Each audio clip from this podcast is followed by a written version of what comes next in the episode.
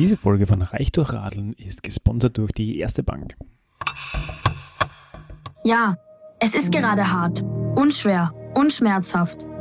Aber wir haben immer noch den Glauben an uns selbst und aneinander. Das kann uns keiner nehmen. Also, seid ihr bereit? Unser Land braucht Menschen, die an sich glauben. Und eine Bank, die an sie glaubt. Erste Bank und Sparkasse. Herzlich willkommen bei Reich durch Radeln, dem Podcast der velophilen Erfolgsgeschichten. Heute wieder nur mit Klaus und Jan. Und der Klaus hat uns eine Geschichte mitgebracht, die ist aktuell, aber sie ist auch ein bisschen ein paar Monate schon im Entstehen gewesen. Ich würde eher sagen, wir reisen durch die Zeit zurück. Ja, also erzähl mal, vor circa drei Monaten hast du zwei sehr sympathische junge Frauen getroffen. Genau, die Johanna und die Tanja, die gerade in Vorbereitung einer Fahrradreise waren. Auf der sie mittlerweile sind. sind. Genau. Das ist, wenn man einfach langsam im Schneiden und Nachbearbeiten von Interviews ist, dann äh, bietet das für den Hörer gleich die Möglichkeit zu sehen, was ist seitdem geschehen. Genau, und das kann dann jeder verfolgen auch. Ähm, Uh, ihr Instagram-Profil heißt Roaming Pedals und sie sind auf ihrer längsten Heimreise. Ja, wo sind sie? Ähm, irgendwo zwischen Kapstadt und Wien. Also sie fahren von Kapstadt mit dem Fahrrad nach Wien nach mhm. Hause, also sind hinuntergeflogen im September und mir hat gut gefallen, dass sie natürlich viel Vorbereitung machen, aber viel auch sagen, das schauen wir dann. Ne? Also das, was wirklich funktionieren muss, das nehmen wir mit und das funktioniert auch. Und den Rest, dann sehen wir dann, weil wir haben eher ein Jahr Zeit. Jo. Gibt's noch Fragen? Na, machst du das Horn?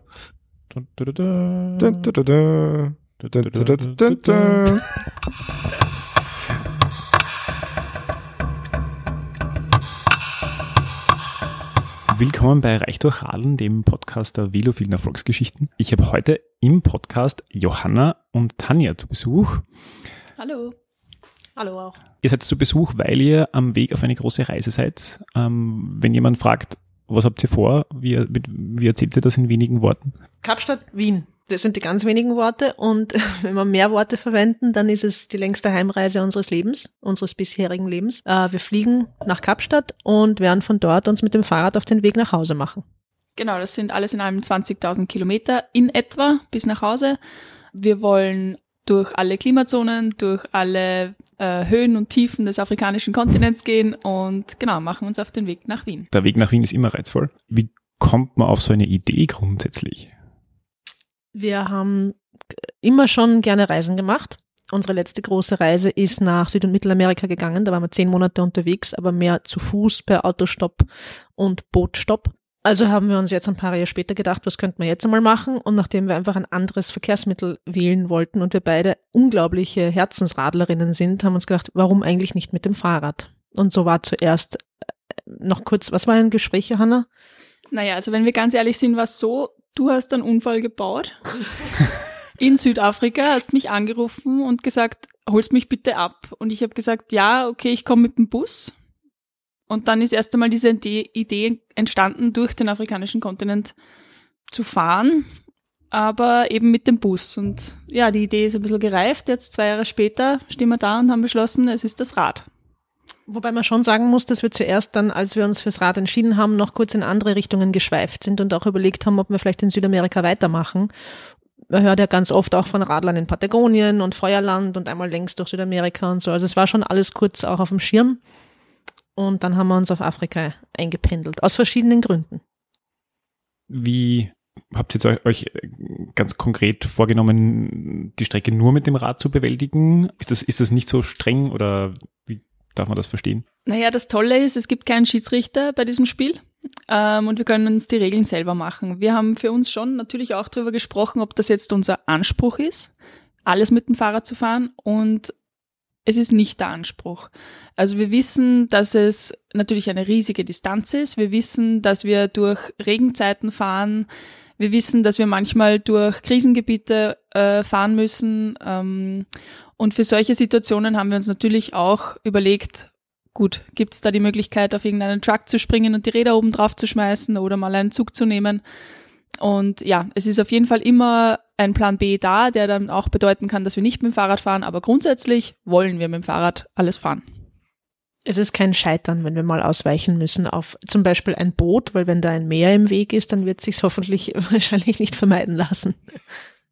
Ich kenne jetzt Leute, die drüber geredet haben, über die Reise, was im Nachhinein, wenn sie es geschafft haben, ob sie jetzt alles mit dem Rad gefahren sind, das ist ja jetzt äh, nebensächlich grundsätzlich. Aber die haben mir im Nachhinein davon erzählt. Ich finde es fast ein bisschen mutig, sich vorherzusetzen und man, man macht sich einen, glaube ich, vielleicht hilfreichen psychologischen Druck, dass man sagt, das muss man jetzt machen, weil jetzt hat man es allen erzählt, war in Wien heute und ähm, würde blöden Fragen ähm, äh, gegenüberstehen, wenn man zurückkommt. Was macht euch sicher, dass ihr das schafft, wenn ich das so provokant fragen darf? Wir sind uns überhaupt nicht sicher, dass wir das schaffen. ich glaube, das ist einmal ganz wichtig klarzustellen. Wir wollen das schaffen. Wir haben einen riesen Ansporn. Natürlich macht jetzt die mediale, die mediale Aufmerksamkeit macht noch ein bisschen mehr Druck dahinter. Also die Reihenfolge war so, wir haben nicht was anderes gelesen und gedacht, das machen wir auch, sondern wir haben uns wirklich für uns selber überlegt, was würden wir gern mal machen in diesem Leben. Und diese Heimfahrt von Kapstadt, das hat uns einfach gereizt. Da sind wir nicht einen irgendwelchen anderen Radreisenden hinterher unterwegs, sondern die Idee war schon da und meistens in der Vergangenheit haben die Ideen, die wir uns ausgedacht haben, dann irgendwie geklappt. Natürlich ist es so, jetzt wissen ganz viele Leute Bescheid und äh, man muss irgendwo halt auch was liefern. Aber im schlimmsten Fall liefere ich ihnen, ja, äh, wir haben es probiert, aber war nicht. Da gibt es auch wahrscheinlich einen guten Grund dann dafür. Den wissen wir noch nicht und vielleicht hoffentlich müssen wir es gar nicht irgendwie erfahren. Aber auch das ist, denke ich, was, was den Leuten auch, das ist einfach eine interessante Geschichte. Woran ist es dann gescheitert? Was ist passiert? Wir haben auch schon gelesen von Leuten, die mussten umdrehen aufgrund von Verletzungen oder Abbrechen, äh, Krankheiten oder äußeren Umständen. Das ist das Leben, ne? Das ist vollkommen okay. Also ich bin mal beim Paris-Marathon in die U-Bahn abgebogen, zum Beispiel, wo, wo, wo, man ja auch vorher allen erzählt, ich trainiert und dann mhm. sagt man ja, äh, kurz bevor vor dem Bois de Boulogne bin ich abgebogen, weil da war eine U-Bahn-Station und äh, ich habe mir gedacht, das wird jetzt dann schwer. Was auch ganz, ganz stark aus unserer Vergangenheit kommt oder aus dem, was wir die letzten Jahre gemacht haben, wir sind wahnsinnige Bergmenschen. Ich bin Snowboard-Guide und staatlich geprüfte Snowboard-Führerin und es gehört ganz viel dazu, gut zu planen, aber es gehört noch mehr dazu, auch umzudrehen, wenn es notwendig ist. Und wir haben uns irgendwann einmal vor ein paar Wochen tief in die Augen geschaut und haben auch gesagt, schau, das ist nichts, was wir auf Biegen und Brechen durchziehen, wenn da Leidensfähigkeit dann dazugehört bis zu einem Gra gewissen Grad, ja, weil wir sind es gewohnt, weil Skitouren, Splitboardtouren sind anstrengend, Schneestürme können anstrengend sein, alles kann sehr entbehrlich sein, äh, oder wie sagt man, genau, also einfach uns viel genau zermürbend kann auch was sein. Wenn das eine gewisse Grenze übersteigt, dann das muss man halt auch wirklich wollen. Und ich glaube nicht, dass wir das bei einem gewissen Level wollen. Das ist das Leben, das soll Spaß machen, das soll schön sein. Und dann drehen wir notfalls auch einmal um. Also wie soll man sagen, wenn man bei Google Maps eingeben würde, Abfahrtpunkt Kapstadt, Wien, sind das einmal die äh, Anfang- und Endpunkt definiert? Habt ihr euch sonstige Fixpunkte auf der Route festgelegt? Ja, es gibt mehrere Fixpunkte. Also der erste Fixpunkt ist jetzt natürlich Kapstadt, weil der Flug geht nach Kapstadt und Tanjas Schwester wohnt in Kapstadt und lebt in Kapstadt. Und dann sind in Südafrika einige Freunde, die wir auch abklappern. Und dann gibt's natürlich Highlights. Wir wollen natürlich die Victoria-Fälle sehen. Wir möchten auch irgendwann ans Meer raus, Richtung äh, vielleicht Mosambik, ähm, eventuell mal ein bisschen Urlaub machen am Meer zwischendurch. Und dann gibt's auch noch ähm, in Äthiopien ein Denkmal, das die Tanja gestaltet hat. Und das wollen wir natürlich auch besuchen. Ja, ja, ich bin, ich bin vor einem knappen Jahr bin ich gefragt worden von einer Freundin, die für die Caritas Vorarlberg arbeitet, ähm, ob ich künstlerisch meinen Beitrag liefern möchte zu einer Mutter-Kind-Klinik, die dort gerade gebaut wird, äh, aus den Mitteln der Stiftung Ursula Zindel-Hilti in, das ist in Awassa in Äthiopien. Und nachdem wir, wir haben früher zusammengearbeitet fürs USI im Bereich Schneesport, eher auch Snowboard Guide, Skiguide. Und sie kennt meine Zeichenfähigkeiten und hat da gesagt, sie haben keine Zeit, das zu entwerfen. Und es ging um ein Denkmal, um ein Memorial und ob ich das entwerfen möchte. Das habe ich dann gemacht. Und das ist äh, in widrigsten Umständen mit all diesen Unruhen in Äthiopien, aber tatsächlich in den letzten Monaten also ich sage jetzt mal vor einem knappen halben Jahr dann auch aufgestellt worden tatsächlich. Das heißt, das steht dort, da steht mein Name drauf und ich werde es erst glauben, wenn ich sehe. Also schauen wir, ob wir da vorbeikommen auch. Ich, ich, vermute, das kann ein cooler Moment sein, wenn man das ja. zum ersten Mal sieht. Ich bin mir sicher, das sind irgendwie große Corten-Stahlplatten, aus denen halt die Formen ausgeschnitten wurden, die ich am Papier gezogen habe. Und ja, natürlich möchte ich das einmal in, in, in real sehen. Was noch? Ah, wir haben schon ein paar Fixpunkte. Wir haben auch noch ein paar andere Fixpunkte, von denen ich aber noch gar nicht so viel weiß, weil da geht es um meine Familiengeschichte. Meine Mama ist in Äthiopien geboren und in Tansania aufgewachsen. Das heißt, da gibt's Orte aus ihrer Kindheit, von denen ich auch nur aus Geschichten weiß. Und es würde mich wahnsinnig interessieren, das Haus zu sehen, in dem sie aufgewachsen ist. Ähm, ihre Großeltern, also meine Urgroßeltern, haben in Malawi gelebt. Da war der Großvater ein Arzt und hat dort mitgeholfen, das Krankenhaus aufzubauen. Und das wäre natürlich auch wahnsinnig spannend, weil dort hat meine Mutter regelmäßig, meine Mama und meine Tante haben dort Ferien verbracht und Urlaub gemacht. Und ja, ich denke, das kann man alles in Erfahrung bringen und abklappern. Das heißt, wir durchstreifen den Kontinent und äh, machen ein bisschen Ahnenforschung. Ja. Klingt spannend. Äh, wo in Tansania? Oder? Äh, äh, zu schnell gefragt. Addis Abeba. Okay. Ja. Gut. Genau. Äh, Dar es Salaam, Entschuldige, ja, Addis Abeba geboren, Dar es Salaam aufgewachsen. Genau, ich habe jetzt gerade ja. gedacht, Addis ist doch so. Nein, nein, das Geburtsort Addis Abeba, ja. aufwachsen in Dar es Salaam und dort in die Schule gehen okay. und mit 13 dann nach Wien. Na, ich kenne es eben, wir waren auf einer Wandersafari in Tansania und da sind wir noch in Addis, glaube ich, umgestiegen. Mhm, schön. Ja, ja. Ge bin gespannt. Ich habe auch nur Geschichten gehört. Meine Tante war schon dort mit ihren zwei Töchtern und die haben dort auch so ein bisschen die Spuren verfolgt. Meine Cousinen wären fast ins falsche Taxi gestiegen. Das ist immer eine lustige Geschichte. Aber ja, das Haus steht noch und mal schauen. Das heißt, ihr seid in Südafrika schon, also jetzt am afrikanischen Kontinent schon unterwegs gewesen. Ja, nur ich. Johanna ist, hat mich damals nach Süd- und Mittelamerika verzahrt, weil sie da durch, durch berufsbedingt und studienbedingt einen Bezug hatte als Spanischlehrerin und ich habe halt den Afrika-Bezug. Aber auch nur eingeschränkt, muss ich sagen. Also ich habe meine Schwester besucht und als Kind waren wir, glaube ich, einmal dort in, in Kenia. Mhm. Ähm, jetzt wenn man sagt, äh, mit dem Rad durch Afrika fahren oder wie soll man sagen, Menschen bei uns sind immer so ein bisschen angstgesteuert oder dass man sagt, ah, das könnte ich nicht machen, weil da hätte ich Angst vor. Also Südamerika wäre mein erster Gedanke, oh mein Gott, Straßenhunde. Äh, wilde Hunde bei Radtouren ein Thema. Ähm, in Afrika würden die ja von anderen wilden Tieren gegessen werden und die noch viel größer sind. Äh, habt ihr da irgendwie Angst oder Respekt vor, vor diesen Themen oder habt ihr euch da vorbereitet? Ja, natürlich ist es ein großes Thema. Wir wissen, da gibt es viele Wildkatzen, da gibt es viele große Tiere, die einfach über uns drüber laufen könnten. Mhm. Aber klar, wir haben da viel Recherche betrieben, wir haben uns überlegt, wo können wir unser Zelt aufbauen, welche Möglichkeiten gibt es, ähm, da irgendwo sicher zu stehen mit dem Zelt. Und klare Regel ist natürlich bei Dämmerung im Zelt, weil da werden die Tiere aktiv. Ähm, und sonst ähm, ganz schnell gesagt, nicht unter Bäumen, nicht bei der Wasserstelle, optimalerweise auf der richtigen Seite vom Zaun, weil es ist sehr viel auch eingezäunt. Da muss man halt wissen, welche die richtige Seite ist, wenn mal lang nichts kommt. Ähm, ja. Ich glaube, dass das wirklich, das hängt davon ab, dass wir äh, mit den Leuten vor Ort viel und ausgiebig reden, mhm. weil das sind die, die es am besten wissen. Und ich glaube, da kann man aus Mitteleuropa so gut recherchieren, wie man nur möchte. Aber der wirklich wertvolle Tipp kommt wahrscheinlich vom Landbesitzer, der genau weiß, wann wo die Tiere durchmarschieren. Ja, ich glaube, was relevant wird, ist, ähm, dass wir unser Essen gut einpacken, hm. luftdicht verschließen, im Optimalfall nicht im Zelt lagern, dort wo wir eine ruhige Nacht verbringen wollen, sondern irgendwo weiter weg. Die Räder auch eigentlich ein Stück weiter weg vom Zelt. Eigentlich. Mal schauen, wo sich das machen lässt. Und ja, mal drinnen bleiben, Däumchen drehen. Das heißt, ihr wollt auch grundsätzlich im Zelt schlafen? Genau, das Zelt ist unser Zuhause für ein Jahr. Genau, das war noch ein, eine Frage, die, die ich auch noch so in Mind hatte, äh, auf, auf, wie lang die Reise grundsätzlich angelegt ist. Gut, also ich habe ein Sabbatical genommen, das heißt, ich habe jetzt von der Schule ein Jahr frei. Ich habe letztes Jahr angespart und konnte jetzt dann dieses Jahr den ersten Schultag zu Hause genießen.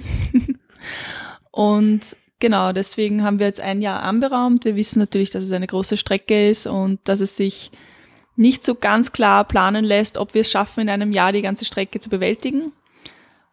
Und auch unsere Pläne sind noch sehr offen, sagen wir gegen Ende hin. Es kann auch sein, dass der Weg nach Wien ein bisschen länger dauert, als jetzt geplant ist. Ich habe mir in der Fahrradwerkstatt, ähm, bevor wir die Fahrradwerkstatt eröffnet haben, habe ich den Jungs gesagt, ich mache das mit euch. Das war im äh, Jänner, da haben wir begonnen vorzubereiten. Im März haben wir eröffnet.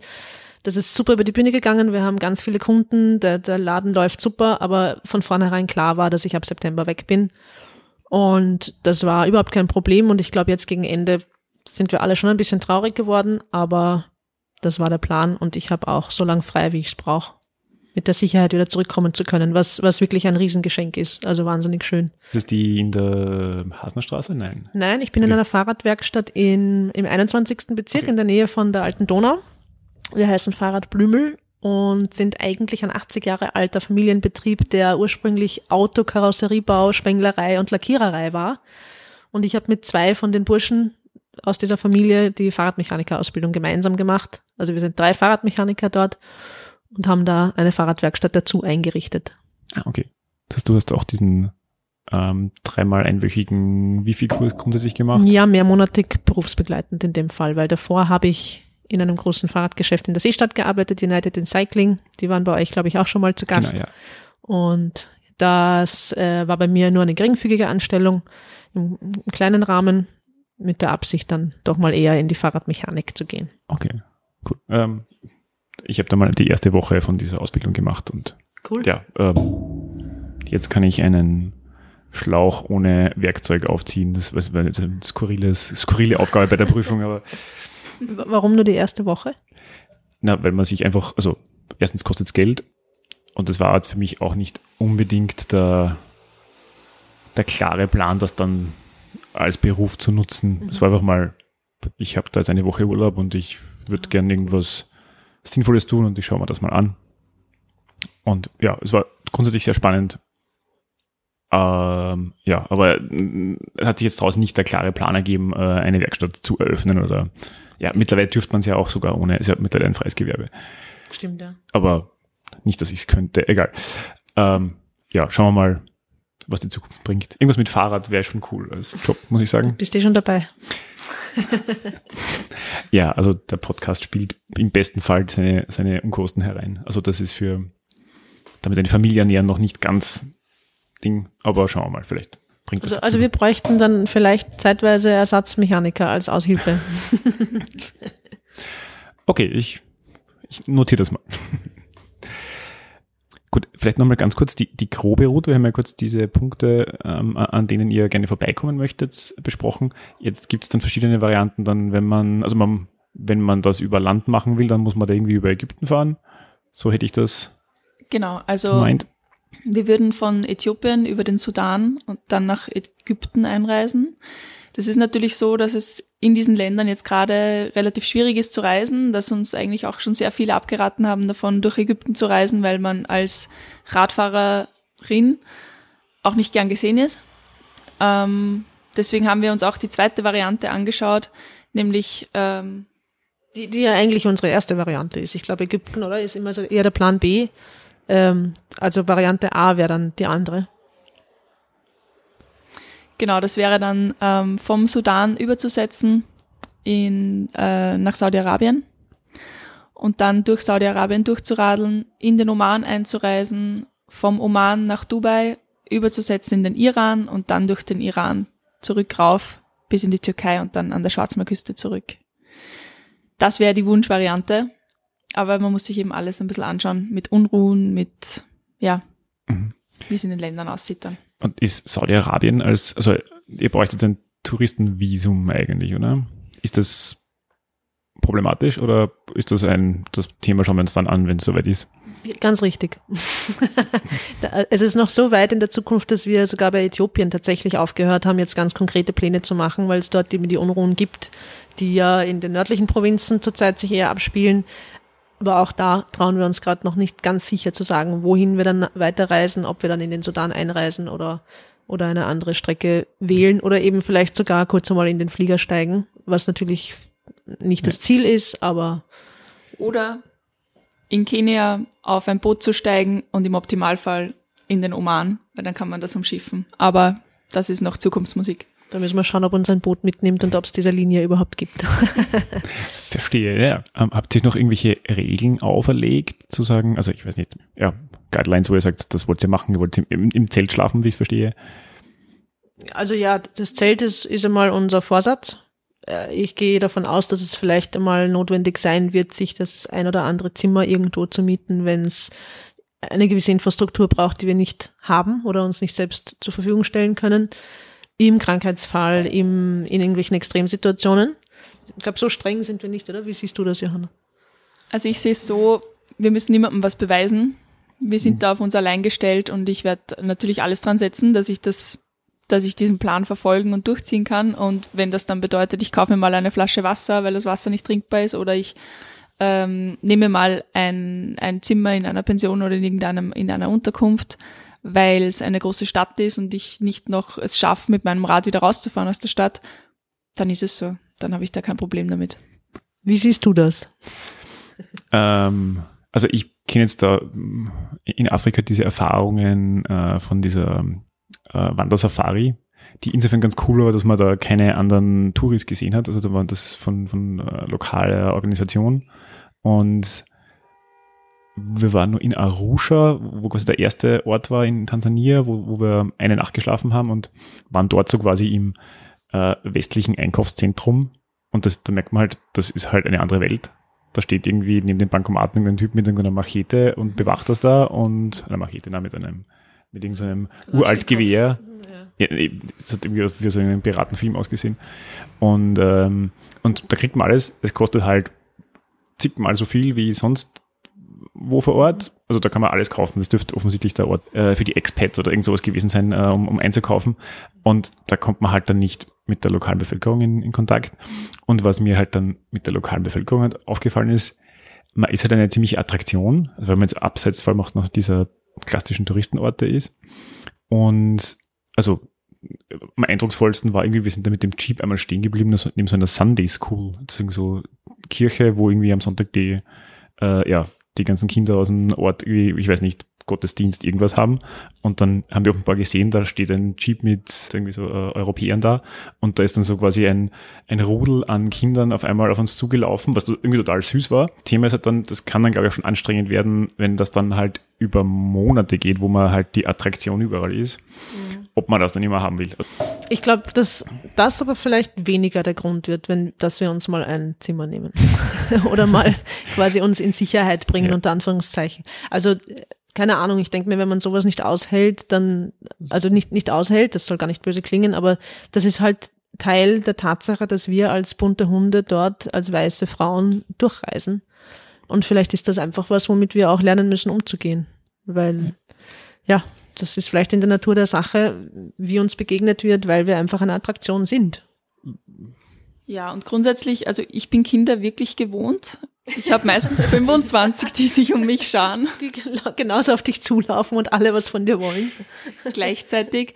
Ja, ich meine, natürlich ist es anders, aber ich glaube, mit einem, mit einem Lächeln und dann mit einem bestimmten wieder aufs Fahrrad schwingen und weiterfahren, kann man das dann auch wieder hinter sich lassen. Wir, wir, sind sehr strapazierfähig. Ich muss das auch kurz noch erklären für die Leute, die uns vielleicht nicht kennen. Wir, wir gehen nicht beim kleinsten WW ins Hotelzimmer. Und wir werden uns auch nicht, wenn das Wasser ein bisschen schmutzig ausschaut, Wasser kaufen. Das war nur eben, um klar zu machen, dass wir nicht diese strengen Regeln haben für uns. Aber wer uns kennt, weiß, dass das wahrscheinlich dann eh sehr lang dauert, bis mal diese Ausnahmen eintreten. Weil wir doch eigentlich sehr leidensfähig sind und am liebsten draußen schlafen und am liebsten unter freiem Himmel und mit Klo im Busch unterwegs sind. Ich glaube, wir sagen das auch ein bisschen für uns selber jetzt gerade, dass die andere das jeweils aus dem Mund der anderen hört dass wir das eh auch machen können. Ja, also bei uns liegt es nicht daran, dass wir vielleicht zu schnell quasi die Flucht ergreifen und ins Hotel gehen, sondern dass, es, dass wir beide eigentlich zu lang warten, bis wir es dann wirklich tun. Wenn es halt dann schon wirklich, wirklich über unsere Grenzen hinausgeht. Ich meine, es ist ja, ich, ich kenne jetzt für mich ähm, so Rad, mehrtägige Radtouren zu machen, also irgendwie nach Italien runter oder so von, von Wien weg. Ähm, da habe ich es immer geschätzt, dass da sonst niemand mit ist und man da quasi alles mit sich selber ausmacht und sagt, ich fahre jetzt noch und muss mich nicht dran richten, was denn, was äh, den die andere interessiert ähm, oder wie viel der Reisepartner noch aushält. So gesehen würde es mich fast mehr stressen, das zu mehr zu machen. Ist das irgendwie ein, also ich weiß gerade nicht, auf, auf, was ich jetzt mit der Frage hinaus will. Ob äh, wir uns irgendwann einmal kräftig am Arsch gehen werden. Ungefähr so. Darf man sowas sagen? Ich, ich vermute, man soll sogar aussprechen, ja. dass das möglich ist. Vermutlich, oder, oder das, ja. Ja, also wir kennen uns ziemlich gut. Ich glaube, wir kennen ziemlich genau die Grenze der anderen und wir sind auch jetzt trainingsbedingt ziemlich viel miteinander unterwegs. Also auf den Berg gehen in äh, Grenzsituationen, äh, irgendwo auf, einer, auf einem steilen Abhang mit einer Kletterpassage gehen wir noch den Gipfel oder nicht und sich dann in die Augen schauen und überlegen, okay, schafft sie das noch, schaffe ich das noch, aber mit gutem Gewissen. Und dann sind wir da meistens ziemlich auf einer Wellenlänge. Ich würde auch sagen, wir sind da wirklich ein, ein gutes Team. Also wir haben auch so jetzt in unserer Beziehung und in der Zeit, die wir schon miteinander verbracht haben, relativ wenige so, so, so unnötige Fights gehabt, weil wir uns inzwischen sehr gut kennengelernt haben und weil es uns selber auf die Nerven geht, wenn einmal herumgepitcht wird, weil das ist echt einfach nicht notwendig. Dann muss man halt kurz einmal auseinandergehen oder kurz einmal durchatmen und das Thema wechseln. Aber ja, vielleicht haben wir uns das wirklich antrainiert auch, dass wir wirklich viel Zeit auch sehr eng miteinander verbringen können, damit unsere Pläne auch funktionieren. ja, klar, wenn man, also ich glaube, das wäre auch nochmal eine andere Nummer, wenn man sagt, man, man kennt sich noch gar nicht so gut und fährt dann in sein Abenteuer. Das ist halt dann ein spannender Test. Wir haben unsere erste große Reise ungefähr so gemacht. Also wir haben uns kennengelernt, sehr gern gemocht und haben dann eigentlich ziemlich bald, wie lange später, Johanna, ein halbes Jahr später, gleich unsere erste große Reise durch Süd- und Mittelamerika gemacht mit dem Rucksack und sind auch da in Situationen gekommen, wenn ich heute davon erzähle, dann muss ich mir die Augen zuhalten, weil es echt gruselig war, äh, mit irgendwelchen vermutlich Drogengroßhändlern ähm, auf dunklen Feldwegen und so, weil wir gedacht haben, Couchsurfen ist immer lustig und immer cool. Warum nicht in Guatemala City einen Couchsurfer suchen? Und so. Ähm, okay. Und es ist alles aufgegangen. Wir hatten kleine Grenzsituationen, aber es war, glaube ich, diese Reise auch gleich am Beginn unserer Beziehung eine extreme Nagelprobe. Und ich, ich würde es jetzt im Nachhinein sogar so sagen, dass wir durch diese Reise wahnsinnig gut geworden sind als Team. Ich glaube, dass auch das, ja. also irgendwie ist ja keine schle so schlechte Idee, gleich mal mit was, was Mächtigen zu starten. Spätestens, wenn die eine mal so richtig Durchfall gehabt hat, äh, musst du, musst du dich einfach wirklich gut kennen und über alles reden können. Hoffentlich ist da nicht gerade Dämmerung und der Löwe steht vor dem Zelt. Natürlich nicht. Äh, gut, äh, vielleicht schneide ich manche Sachen mal schon. Ja. Eine ganz technische Frage. Wie schwer sind eure Räder oder eure, wie schwer ist euer Gepäck? Habt ihr das abgewogen? Gut, also das Rad wiegt circa 17 Kilo und das Gepäck haben wir noch nicht abgewogen, aber wir schätzen, es werden so zwischen 45 und 50 Kilo sein. Glaubst du wirklich? Also wir haben es einfach noch nicht abgewogen. Okay, na, ich wir wissen es nicht. Wir haben jede Menge Satteltaschen bekommen, freundlicherweise.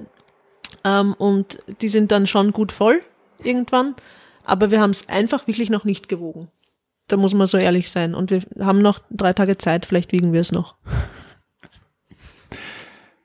ähm, auf eurem Instagram-Foto ist mir aufgefallen, dass ich keinen Stromadapter gesehen habe für Stromversorgung. Den gibt es mittlerweile. Okay. Äh, Ach so, ich habe jetzt sogar gedacht, du redest vom äh, Stromadapter am Fahrrad oder Stromerzeuger am Fahrrad. Dazu also, könnte man vielleicht auch was sagen. Wir machen uns unseren eigenen Strom. Das ist cool, genau. Wir wollen unsere Geräte selber laden und haben unser Fahrrad auch äh, gesponsert zur Verfügung gestellt bekommen. Und da war halt tatsächlich aufgrund der Lieferbedingungen zurzeit ein Nabendynamo nicht mehr möglich.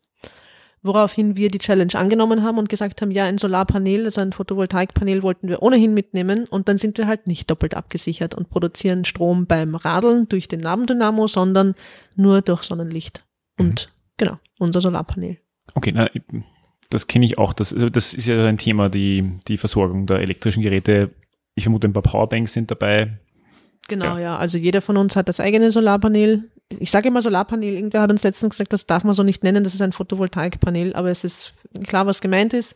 Das lädt unsere Sonne, Powerbanks. Sonne macht Strom, ja. Ganz genau. Okay.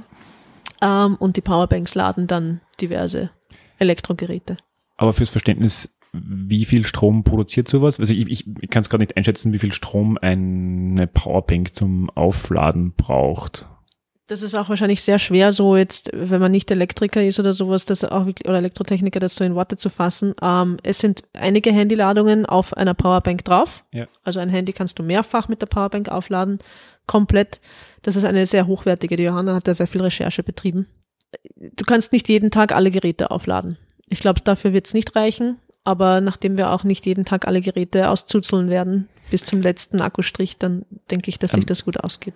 Das ist total spannend. Äh, wenn man nämlich das Internet abgedreht hat bei den Handys, halten die auf einmal eine Woche lang. Also das, das Problem entsteht ja nur dadurch, dass wir permanent Datenvolumen rauf und runter schieben und genau. das, das Gerät. Viel, viel Displayzeit. genau. Genau, das Internet und auch Bluetooth. Also wir verzichten wo auch nur immer möglich auf Bluetooth-Geräte, weil auch die eine ziemlich viel am Akku saugen und auch zusätzlich noch ein Ding sind, das extra aufgeladen werden muss. Das heißt, wir haben auch darauf geschaut, dass wir einfach wenig Strom brauchen und auch so stromfreie Tage sind gar nicht zu unterschätzen. Ist vielleicht auch mal ganz angenehm, einfach mal weg zu sein und zu wissen, passt jetzt. Wir radeln einfach. Und wenn es bewölkt ist, haben wir vielleicht zwangsläufig stromfreie Tage. Vielleicht auch, wir, wir haben Kartenmaterial sowohl offline auf den Handys. Wir haben analoge Karten zum Aufklappen und wirklich mit den Augen drauf schauen und nicht reinzoomen, sondern einfach nur lesen. Zumindest für die ersten Länder, weil sonst schleppt man sich auch zum Dodel. Das kennt die Jugend ja heutzutage gar nicht. Genau, mehr, da ja. wo kein blauer Punkt aufscheint, wenn man es aufklappt, wo man ist. Und das Gerät, das vermutlich mit Abstand die längste Laufzeit hat, weil wir es am wenigsten verwenden wollen, ist unser Garmin ähm, Satellitentelefon, mit dem man im Notfall sich von überall melden kann, Hilfe holen kann und auch da sind Offline-Karten drauf. Das heißt, wir sind eigentlich diesbezüglich eh mehrfach abgesichert. Um das, um das Satellitentelefon sind wir nicht herumgekommen. das wurde uns äh, ge- geschenkt Ähm, von der Verwandtschaft. Also ich, das wäre auch eine Frage, die ich da noch habe eigentlich, wie, wie generell das Umfeld äh, reagiert. Also ich kenne, wenn man sagt, äh, ich würde gerne mit dem Fahrrad von, ich weiß nicht, von Wien ans Meer fahren, gibt es Leute, die sagen, oh mein Gott. Ja, ähm, wie war die Reaktion? Ja gut, also meine, meine Mama findet es ganz furchtbar, aber sie wächst und wächst. Also sie lernt wahnsinnig viel dazu jetzt gerade, weil wir haben sie auch so gut wie möglich in unsere Vorbereitungen mit eingebunden, damit einfach dieser, dieser blinde Fleck ein bisschen durchsichtiger wird für sie. Und ja, trotzdem spricht sie täglich ihre Stoßgebete und versucht alles Erdenkliche, um nur irgendwie, keine Ahnung, um es uns so, so gut wie möglich zu machen. Und ja, mein Papa war auch sofort der Meinung, ja, er muss uns irgendwo unterstützen, was es noch alles gibt, damit wir irgendwo sicherer unterwegs sind. Und hat dann gemeint, ja, vielleicht, wie wär's mit so einem Satellitentelefon? Sowas kann man doch verwenden, das gibt's jetzt auch schon in kleinere Variante und sowas müssen wir uns mitnehmen und alles, was es dazu braucht und hat gesagt, ja, das, bitte, holt euch sowas und sagt's mir. Ich habe nicht so viel zu kämpfen mit meinen Eltern, weil meine Mama ist in Afrika aufgewachsen und ich habe es eh schon im, im Fernsehinterview auch gesagt, die macht sich tatsächlich mehr Sorgen, wenn ich am Abend allein nach Haus gehe durch die Stadt oder wenn ich beim Autofahren telefoniere. Das ist viel schlimmer. Und ja, mein Papa, ich gehe davon aus, dass er sich auch Sorgen macht, aber er hat irgendwann letztens gesagt, er ist so viel stolz, äh, dass eigentlich gar nicht mehr viel Platz für Sorge bleibt. Das klingt ja auch Ja. mutmachend. Ist gut. Nachdem meine Schwester jetzt schon länger in Afrika ist und sie auch noch am Leben ist, ist vielleicht auch da schon ein bisschen. Aber ich glaube, man hat ja immer primär Angst vor den Dingen, die man nicht kennt. Wäre also mein. Gefühl. Ja, also ich glaube zum Beispiel, Johanna, bei deinen Eltern ist das halt definitiv so. Ne? Da ist einfach noch kein Afrika-Kontakt da gewesen und das kennt man auch nur aus den Nachrichten oder gerade mal aus irgendwelchen Dokus. Und ja. Ja, das ist ja auch unser, also mein Zugang ist ja auch dieses, ich möchte einfach was kennenlernen, ich möchte mehr wissen als das, was mir in den Nachrichten präsentiert wird. Es ist anders, wenn man in einem Land tatsächlich ist und oder ob man nur hört, ja, dort gibt es eine Krise, da gibt es Unruhen oder dort kann man eigentlich nicht sein, weil wir haben das selber erlebt in Ländern wie El Salvador, wo uns die Menschen aus den Nachbarländern gesagt haben, na, da könnt ihr nicht einreisen, das ist so ungef also das ist so gefährlich dort. Und wir sind hingekommen und haben die nettesten Menschen auf der ganzen Reise dort kennengelernt. Und ich glaube, das ist auch eine Hoffnung, die wir jetzt natürlich auch haben. Das ist einfach eine Zuversicht, die man haben muss im Leben, glaube ich.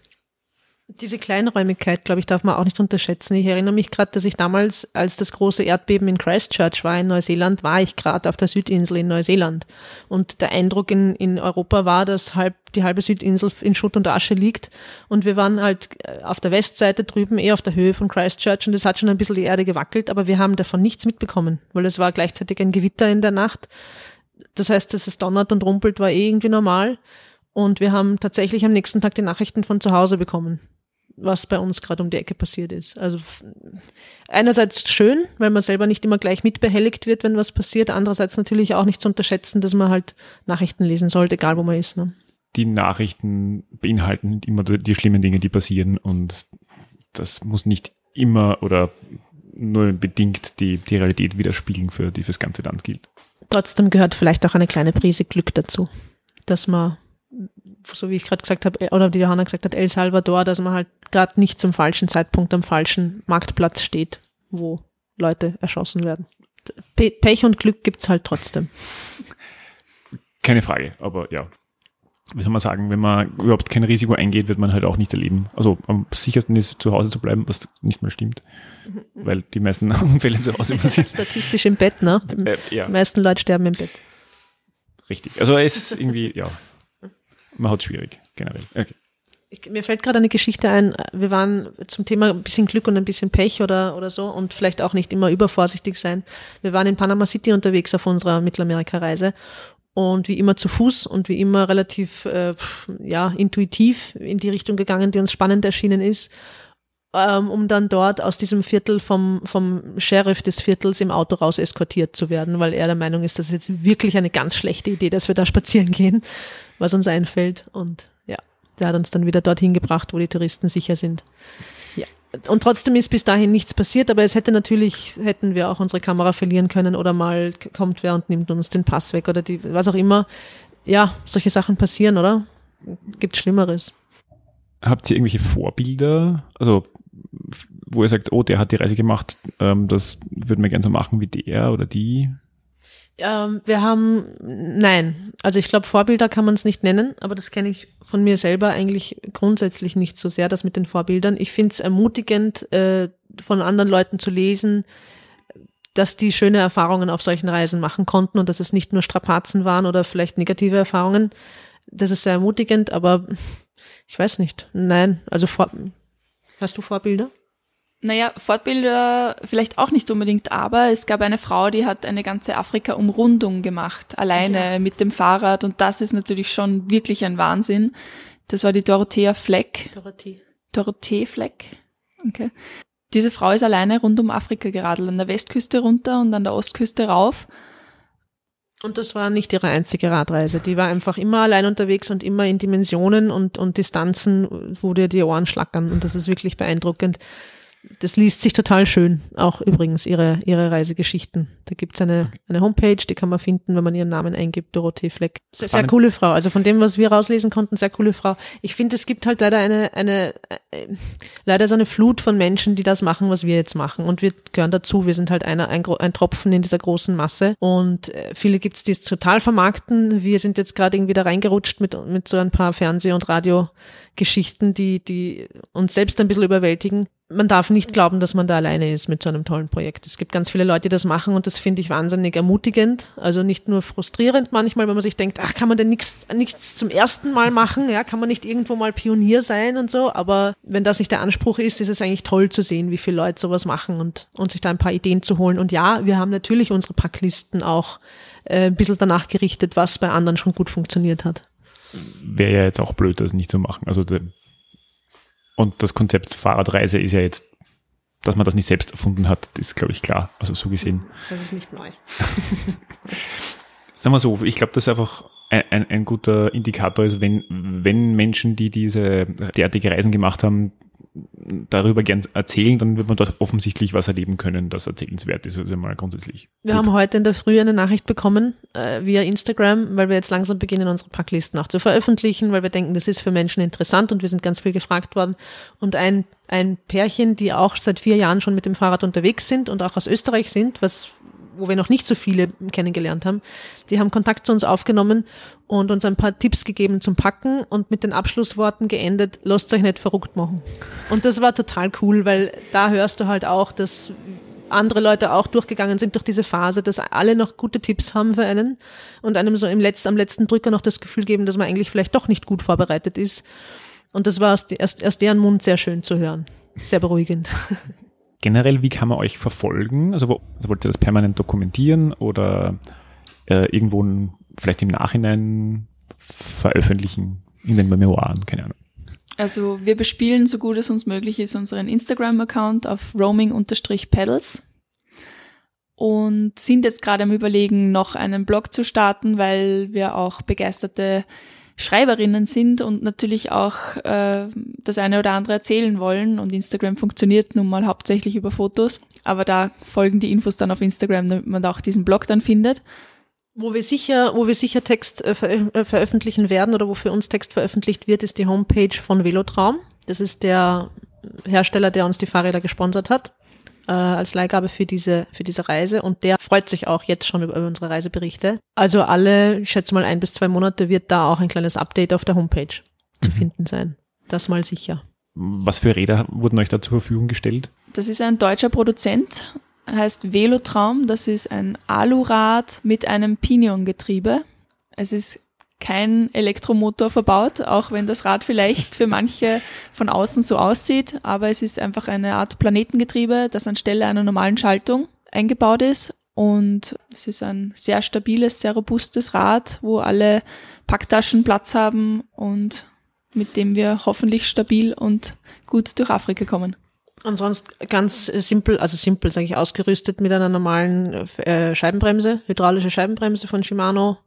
Das, das, dieses Getriebe, das Pinion-Getriebe hat eine unglaubliche Übersetzung. Also das geht über, über so viele Gänge kannst du dir wahrscheinlich äh, nur mühsam mit einem herkömmlichen Schaltwerk drauf montieren. Ja, und sonst ist es sehr aufgeräumt.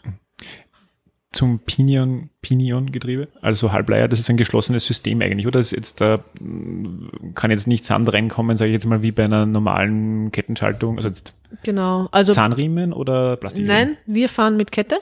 Okay. Ähm, zitiere unseren Sponsor, da müssen wir uns halt den Shitstorm aus der Community dann gefallen lassen, weil dieser, dieser Zahnriemen jetzt offenbar gerade ganz, ganz, ganz äh, groß gefeiert wird.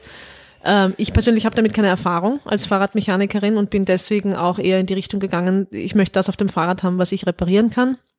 Mit Ketten kenne ich mich aus. Und nachdem diese Kette auch durch dieses Getriebe nur im Kreis läuft zwischen zwei äh, Zahngrenzen, zwischen zwei Ritzeln, eins hinten und das Kettenblatt vorne, weil der komplette Schaltprozess in diesem, wie du richtig sagst, geschlossenen Kasten stattfindet. Der ist beim Tretlager verbaut, also auch nicht hinten, sondern gewichtsverteilungstechnisch günstig in der Mitte. Ähm, hat die auch nicht so viel Verschleiß, weil keine, keine Wechsel von, von, genau, von Ritzel äh, mitmachen Okay, muss, keine ja. Schrägläufe, gar nichts. Das ist eine sehr robuste Kette.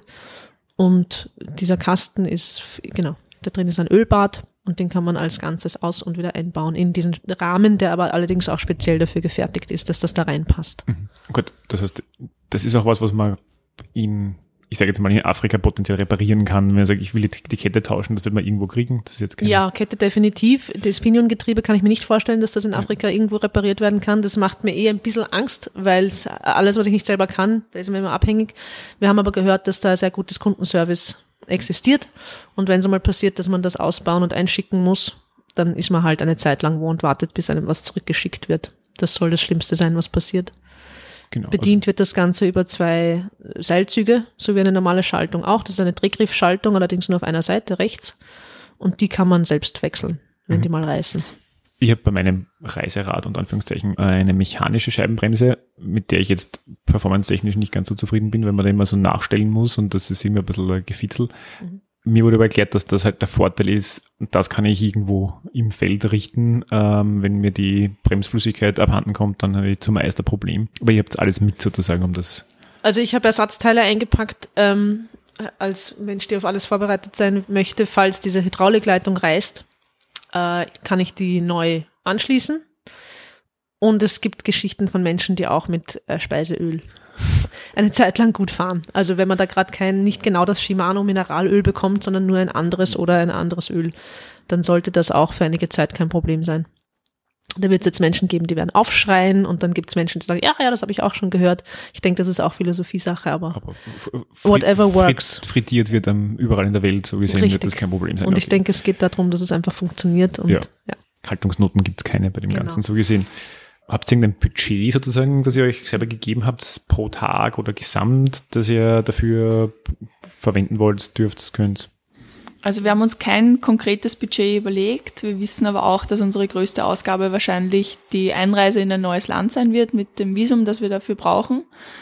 Und ansonsten werden wir in dem kommenden Jahr wahnsinnig günstig leben, weil wir schlafen im Zelt, wir kochen uns selbst auf unserem Kocher und bewegen uns durch Muskelkraft fort. Und wenn es nicht, wenn nicht plötzlich schon wieder ein neues Rad fällig ist, dann gehe ich davon aus, dass die größten Ausgaben ja, auf sich warten lassen. Beziehungsweise die haben wir hinter uns. Also es war tatsächlich die Vorbereitung. Jetzt waren die größten Ausgaben die Impfungen, die Medikamente, die zu besorgen waren, die Grundausrüstung mit diesem Kocher, der mit allem funktioniert und die Solarpaneele und so. Das ist halt sehr viel Vorbereitung, aber wo willst du in der Wüste Geld ausgeben? Guter Punkt. Wie weit wollt ihr am Tag fahren? Gibt es da irgendwas ungefähr einen Daumen mal Pi Distanz? Nein, das ist auch wahnsinnig abhängig davon, wie es uns geht, wie die äußeren Umstände sind, denke ich, und die Straßenbeschaffenheit.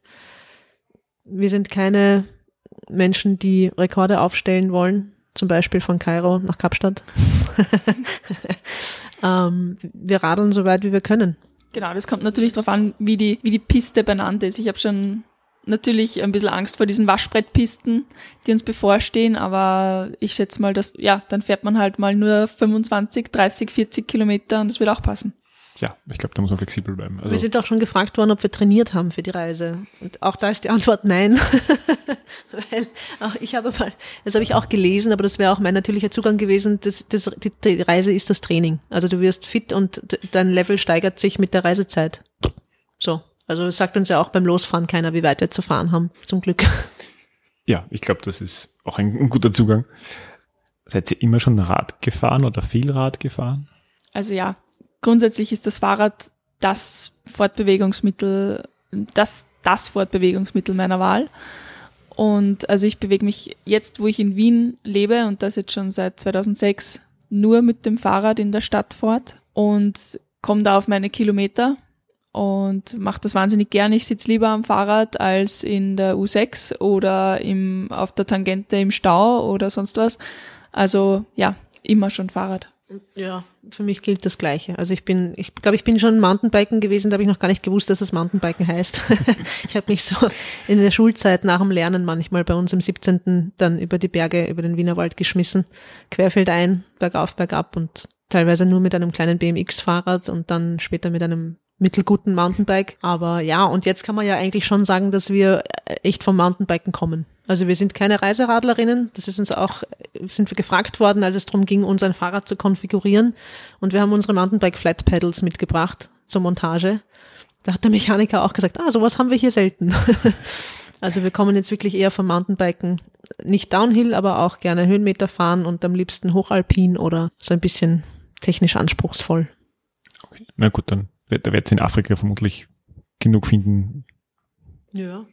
Ich glaube auch, da werden wir auf unsere Kosten kommen und natürlich unsere Räder auch ordentlich fordern.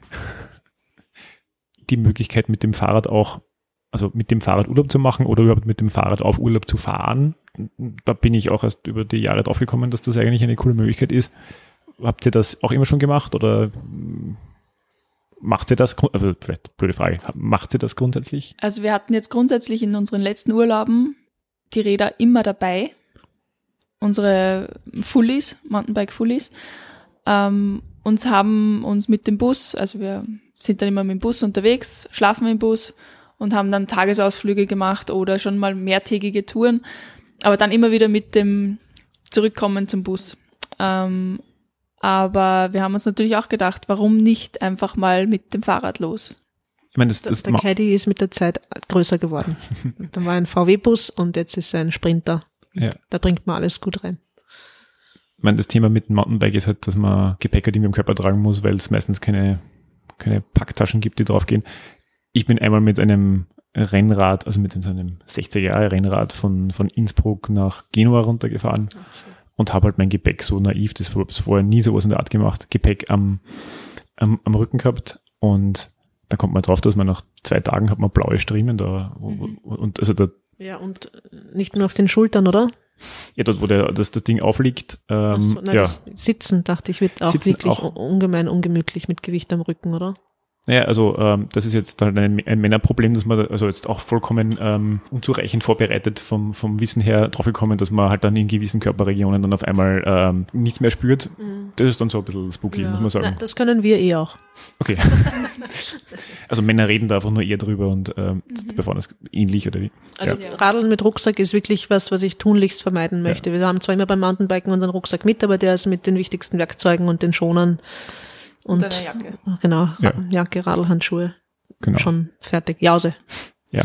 Ja, wir haben aber auch im Vorfeld an die Reise jetzt überlegt, dadurch, dass wir vom Mountainbiken kommen, ob wir es schaffen, mit einer Bikepacking-Ausrüstung äh, durch Afrika zu radeln, weil wir dadurch natürlich die Möglichkeit gehabt hätten, Mountainbikes zu nehmen, die unsere Heimräder sind. Mhm. Ja.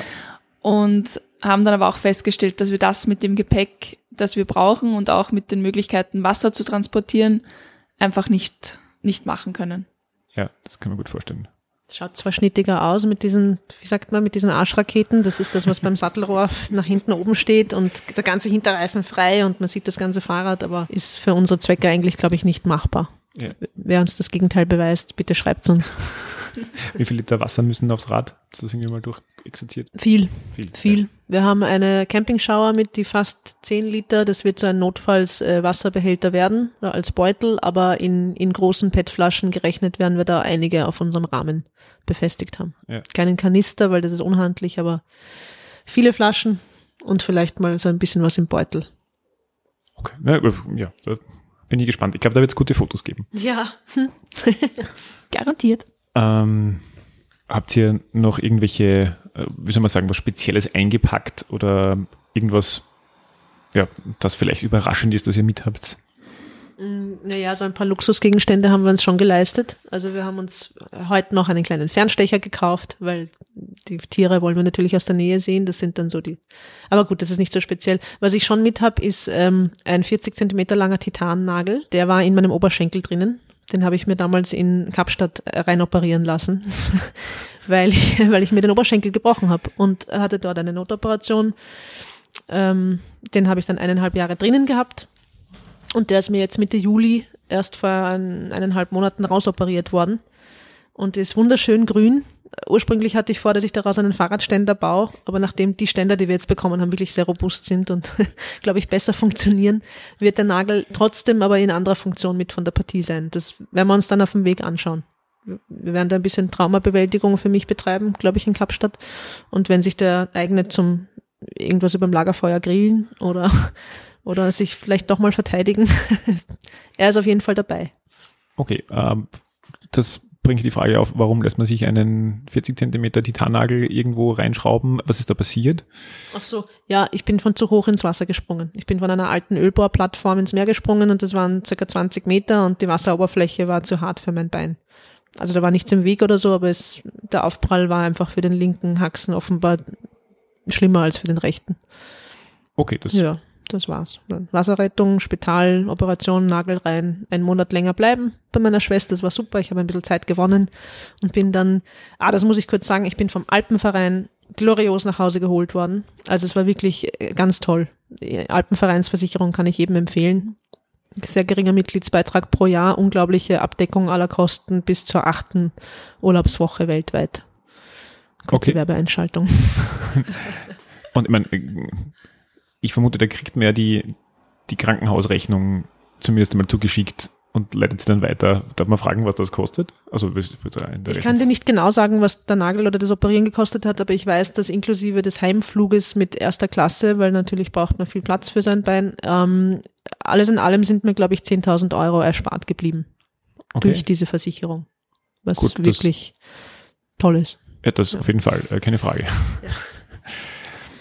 Gut, und ein erste Klasse Flug. Also, ja, noch dazu. Wahnsinn. Bose, neues Canceling, Lautsprecher.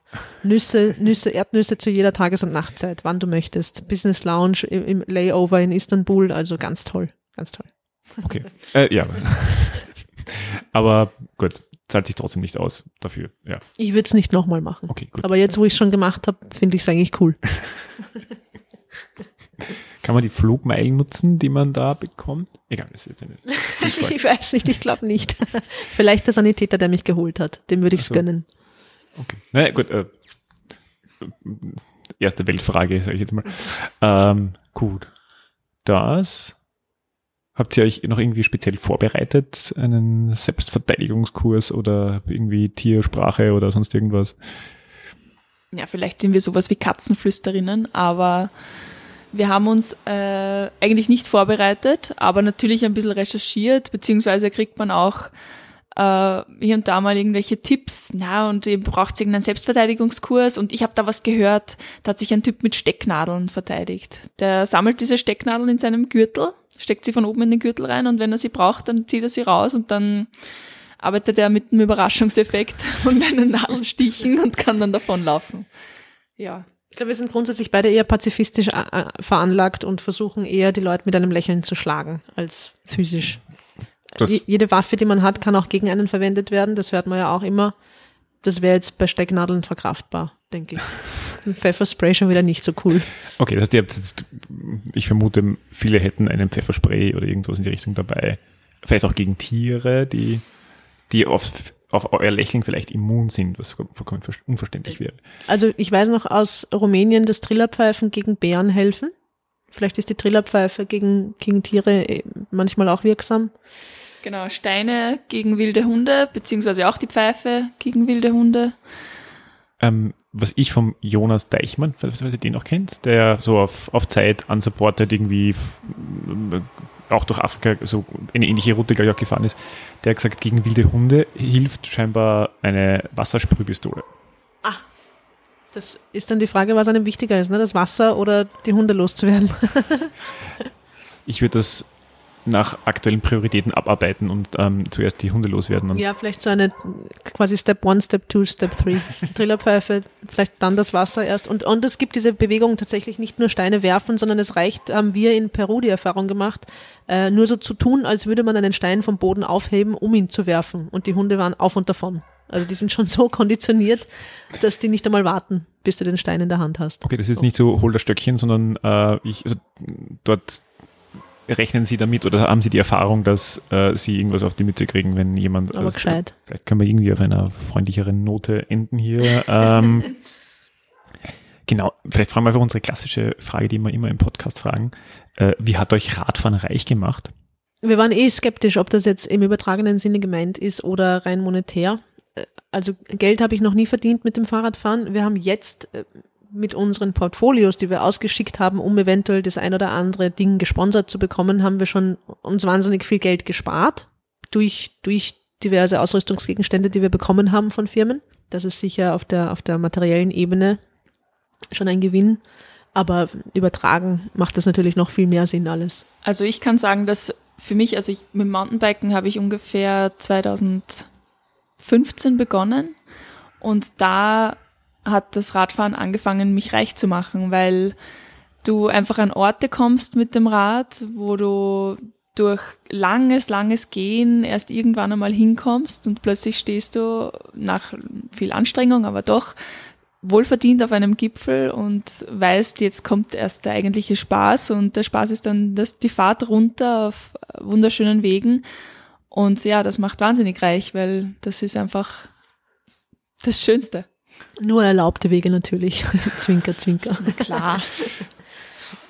Ja gut, das ist in Österreich. Die, die klassische Antwort ist natürlich, aber das wird jeder deiner Besucher in diesem Podcast wahrscheinlich sagen, der Moment, wo du aufs Fahrrad steigst, wo du losradelst, bist du einfach unendlich unabhängig.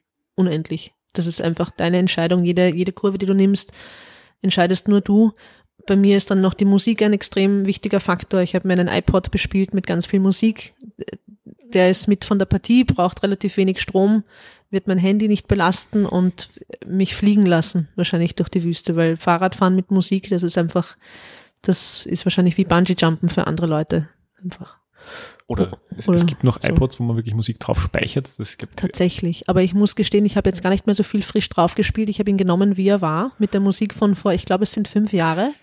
Total geil. Ich werde alles wieder durchhören, auf Dinge wieder draufkommen, die ich ewig nicht mehr gehört habe, mit meinem tollen Spotify-Account.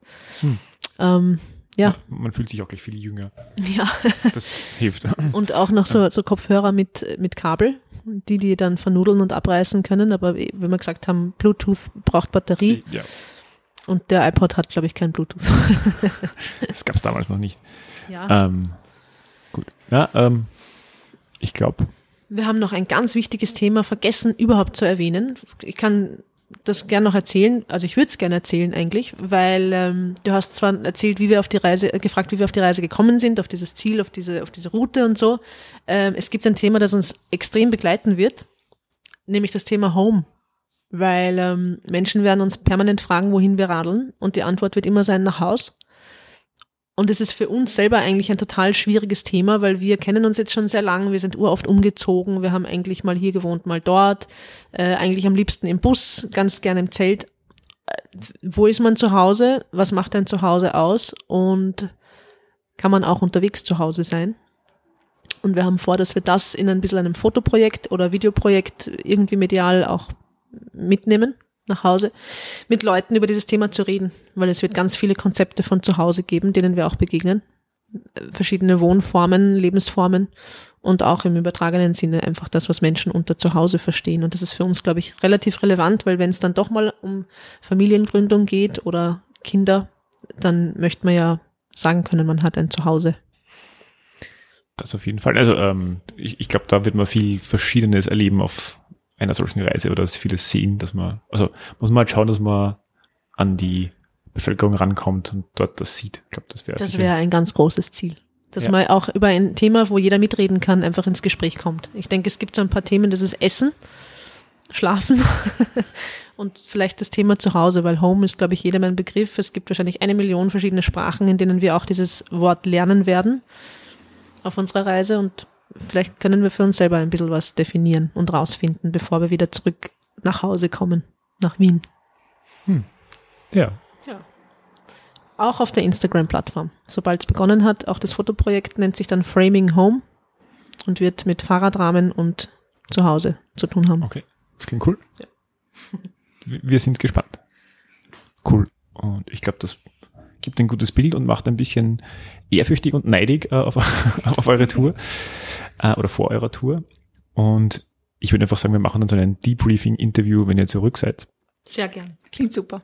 Und dann können wir über das Zuhause-Projekt sprechen und Danke für die Einladung. Ja, vielen Dank. Gern. Dann sage ich Dankeschön, wünsche eine gute Reise und wir hören und sehen uns, wenn ihr wieder zurück seid.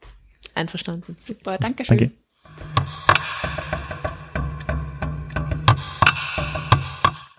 Das war die neue Folge von Reich durch Radeln. Schön, dass ihr dabei wart. Ihr findet uns auf allen gängigen Podcast-Plattformen und auf unserer Website www.reichdurchradeln.at. Reich durch Radeln wird produziert von Klaus Brixler, Jan Kilian, Martina Paul und Magda Jöchler. Sie ist zurzeit auf ihrer Hütte in den Südtiroler Bergen und grüßt uns die Gemsen. Unser Titeltrack kommt von MC Broco. Wir freuen uns über euer Feedback. Gibt es Gäste, die euch besonders interessieren, bestimmte Themen? Seid ihr vielleicht selbst sogar durch Radfahren zu Reichtum gelangt und wollt mit uns drüber sprechen? Schickt uns ein E-Mail an reichdurchradeln.posteo.de. Wir bedanken uns bei unseren Partnern, dem Fahrradmagazin Drahtesel und der radfahrenden Organisation Argus. Shared und liked uns, wenn euch das gefallen hat und abonniert den Drahtesel und unterstützt damit eine fahrradfreundliche Politik in diesem Land. Bussi, Baba und fallt's nicht hin.